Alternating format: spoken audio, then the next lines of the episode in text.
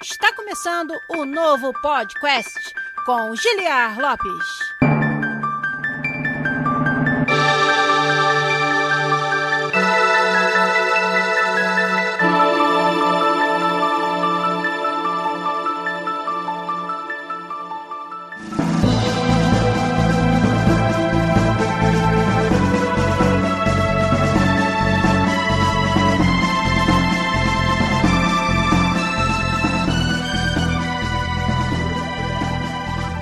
Question né? Ah. Estamos de volta mais uma vez nesse, que é o único podcast onde você conversa em português com profissionais da indústria de games internacional. Eu sou Giliar Lopes, designer dos games da série FIFA, aqui na Electronic Arts, em Vancouver, no Canadá, falando mais uma vez com vocês aqui no nosso cantinho da internet chamado Podcast, Podcast BR, no Twitch, é onde você acompanha as lives de gravação do nosso programa. Como vocês podem ver, Penteado Corona ainda em efeito completo, porém com algumas melhorias pontuais, vamos dizer assim, mas ainda no mesmo esquema. Mas tem nada não, a gente vai tocar aqui um programa hoje com um assunto que foi sugerido, foi mencionado, foi só feito um tease na semana passada e nós vamos falar hoje aqui sobre a influência das novas gerações de jogadores e de designers no game design, na indústria e o que isso significa para a nossa profissão de design desenvolvedor de jogos daqui para frente. E é um assunto bem interessante que eu realmente estava muito afim de trazer aqui para vocês. E vamos fazer isso juntos. Eu do lado de cá e os meus amigos do Peitos mais chegados, ouvintes do podcast aqui na live no Twitch, twitch.tv/podcastbr, como eu falei, é como você nos acompanha. Vamos ver quem já está por aí para ajudar a fazer o programa com a gente. Vou dar um salve para vocês. O Drakes, meu amigo Alex tá lá. O Milachu também tá Tá com a gente o Bernardo com vários N's e vários R's, o Keijin BR, meu querido professor Marcelino, o Asteronte que chegou e falou que tinha que ir embora, o Wellington Balbo, o Game no Pote, o Thiago CWB, o Akio Ramada tá aí também, a Lucécil parabéns para você, aniversariante do dia, nossa moderadora do Discord do podcast, já convidada aqui do podcast e colega produtora de games, Lucécil Todo mundo aí no chat cantando um parabéns para ela que tá de aniversário hoje. A gente fez fez o hangout com os patronos de 15 dólares e de 50 reais mais cedo. E a Lu tava lá, a gente já deu um abraço de feliz aniversário para ela. E estávamos até falando sobre o presente de aniversário dela. Infelizmente, com a falta de PS5 no mercado, não foi dessa vez que ela ganhou o PlayStation 5 no aniversário dela. Mas obrigado por você ter escolhido passar uma parte do seu dia de aniversário, seu dia de bolo aqui com a gente no podcast. Quem mais que está por aí já? O Luke 117 Silver, o Caio Guedes Sam, o Wazeman tá aí, Cauã Sica 29, acho que é o seu nome, se eu me lembro bem da semana passada. O Rodrigo Ferro também tá aí com a gente, convidado e colega, produtor de games também da indústria de games aí, tá com a gente, tava também no nosso hangout, obrigado. Mas quem? O Caos Chain também tá aí, o Léo Saceron, figurinha fácil aí do podcast desde sempre, o Leandro Exhumed. O Zabuzeta, olha aí, nosso editor apareceu para dar um oi, mas já está indo pra cama. Zabuzeta acorda, rapaz, cedo eu vou dormir aqui, eu mando o arquivo para ele, já tá de madrugada para ele, já tá dormindo. Eu durmo, acordo e às vezes já está editado no dia seguinte, a hora que eu acordo. Tudo bem que eu tô 5 horas atrás do horário do Brasil, mas mesmo assim é absurda a velocidade com que esse rapaz faz o trabalho fantástico dele de editor aqui do nosso programa. E ele passou aí para dar um abraço, também mandando um salve aí para eles, Abuzeta, meu parceiro. E o Giat BR também tá aí e com certeza tem mais uma galera acompanhando com a gente a live de de hoje, o episódio 360, a nova geração no game design. Semana passada a gente fez o game design na nova geração e eu mencionei que tinha alguns outros assuntos que eu gostaria de falar, não sobre a nova geração de consoles, mas sobre as novas gerações de pessoas que jogam e que desenvolvem os games. E essa que é a ideia do episódio de hoje. Mas antes que a gente saia queimando pauta por aí, se adiantando, vamos fazer aquele ponto de musiquinha para os abuzetas subir na edição. Na volta a gente começa o episódio 360 do podcast. Vamos lá! Música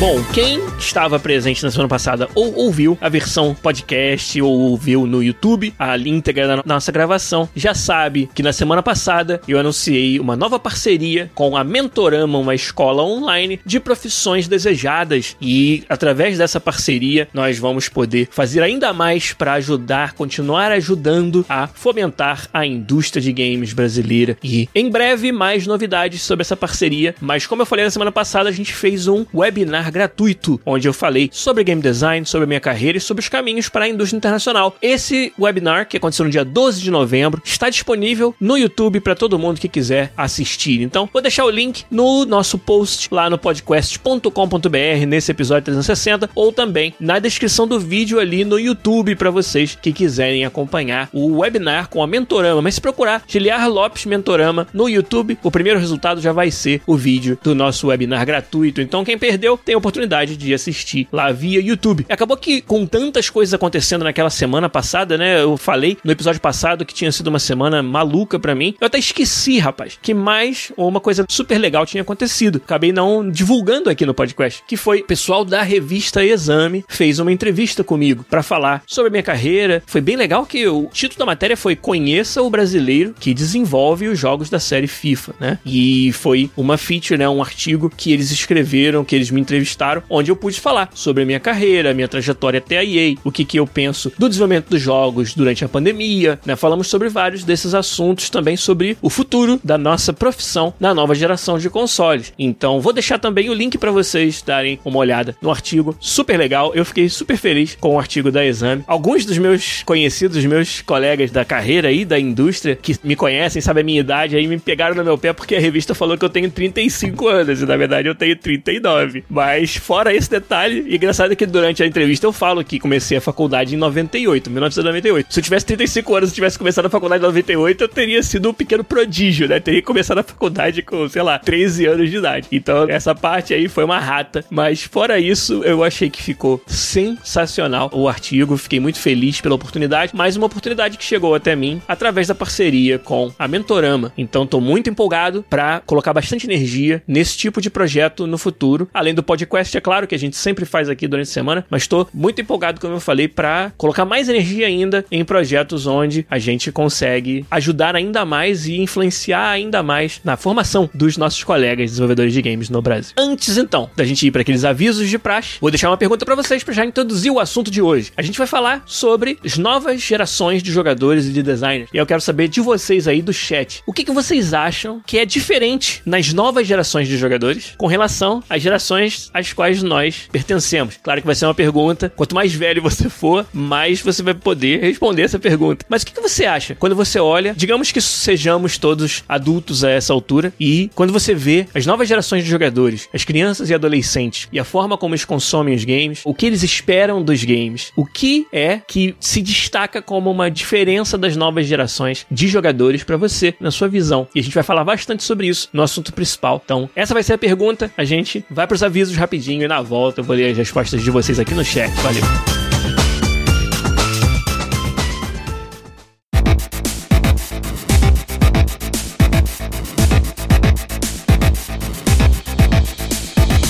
antes dos avisos, um grande shout aqui pro meu querido Paulo Reis Real, que assinou o nosso canal com a sua conta Prime Gaming. Vocês nos ajudam demais, nos dando esse privilégio de sermos o canal escolhido por vocês a cada mês para ser o canal assinado com a sua conta Twitch Prime, agora Prime Gaming. O Paulo Reis Real também falou ali, ó, parabéns pelo conteúdo, muito obrigado. Acompanho já faz anos e acho sempre muito incrível. A gente fica muito feliz de ler isso aí, Paulo. Muito obrigado e muito obrigado, como eu falei, pelo seu apoio aqui no Twitch. Vocês todos que nos acompanham aqui uma das formas que vocês podem usar para que o conteúdo continue sendo produzido, a gente continue trazendo para vocês toda semana um episódio do podcast aqui, é nos dando esse apoio que o Paulo Reis Real acabou de dar, sendo um assinante do nosso canal twitch.tv podcastbr com a sua conta Prime Gaming. E isso é realmente um apoio fantástico. Inclusive, recentemente nós criamos no nosso Discord, para quem participa do Discord do podcast, que de novo, se você não participa, tem sempre o link na descrição do vídeo vídeo da íntegra da gravação no YouTube ou no nosso site podcast.com.br. Do lado direito ali tem o bonequinho do Discord. Clica ali que você vai ver o convite para entrar na nossa comunidade. E nós criamos, como eu falei recentemente, um nível de usuário no nosso Discord que é o assinante Twitch, que tem os mesmos benefícios dos patronos. Então você que quer acesso à área exclusiva dos patronos, basta você linkar sua conta do Twitch com a sua conta do Discord. E aí quando você entrar lá no servidor do podcast no Discord, você vai ter acesso. Você vai ver que seu nome vai ficar com um identificador verde, que é a cor do dos assinantes e vai diferenciar você dos outros, usuários do Discord e do podcast. E você vai ter acesso também à sala de patronos lá dentro do podcast. Além do Twitch, você também nos ajuda demais se você puder participar de alguma das nossas campanhas de financiamento coletivo, como no Patreon, por exemplo, em dólares, ou no PicPay em reais. Então é patreon.com barra podcast ou picpay.me barra podcast. Lá você vai participar, como eu falei, de uma campanha de financiamento coletivo que paga pela edição dos Zabuzeta, o trabalho fantástico que ele faz toda semana com o nosso conteúdo conteúdo, paga pela hospedagem e todos os outros custos de fazer o programa. A gente, como até mencionei na, na semana passada, a gente não tem ganhos financeiros com o programa, não é essa a ideia, não é esse o propósito, mas ele pelo menos se paga. E isso aí é fundamental para poder continuar fazendo o programa aqui para vocês. Então, quem quiser nos ajudar é no Twitch com a sua assinatura Twitch Prime, Prime Gaming ou no patreon.com/podcast ou ainda no picpay.me/podcast. No Patreon e no PicPay, quem contribui com 15 dólares ou com 50 reais ainda participa todo mês de um hangout exclusivo só para os os patronos premium em salas de bate-papo exclusivas para os patronos premium no nosso Discord. Então lá tem a sala de texto onde a gente troca ideia durante a semana, durante o mês e uma hora por mês a gente passa fazendo um hangout com áudio e falando sobre os assuntos que vocês quiserem. A gente fez logo antes do começo desse podcast o um hangout atrasado na verdade do mês de outubro com os nossos patronos premium. Estavam lá a Lu o aniversariante do dia, o Rodrigo Ferro, o Vitor Lopes, o Senhor Cevada, o Alex Drakes também tava lá. Será que eu esqueci alguém? Acho que eram esses que estavam estavam lá com a gente. Tem vários outros patronos prêmio que acabaram não podendo participar dessa vez, mas que a gente sempre curte bastante conversar com todos vocês lá no Hangout. Então, quem quer poder participar disso, quer falar no Hangout, me desculpe, mas não fica gravado em lugar nenhum. Fica lá no Hangout. A gente tem um pouquinho mais de liberdade para conversar. Então, quem quiser participar disso, é lá no Patreon e no PicPay, se tornando um patrono premium que você vai poder participar com a gente. Muito obrigado ao apoio fantástico que vocês sempre nos dão. E agora, vambora fazer o assunto principal do episódio de hoje.